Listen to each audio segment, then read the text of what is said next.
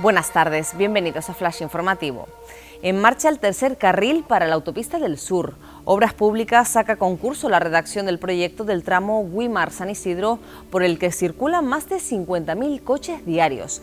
La actuación pretende eliminar así los atascos en la TF1. Educación incorpora 1.600 nuevos docentes el próximo curso escolar.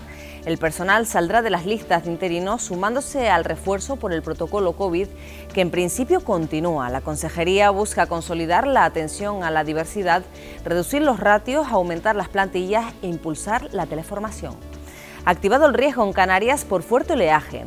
La Agencia Estatal de Meteorología indica que a partir del viernes entrará en vigor el aviso amarillo por fenómenos costeros que en principio afectará a las islas de Tenerife, El Hierro, La Gomera y Gran Canaria. Burlonas y Diablos, al rescate del concurso de Murgas.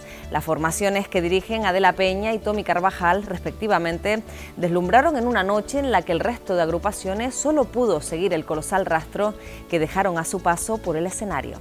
Más noticias en diariodavisos.com.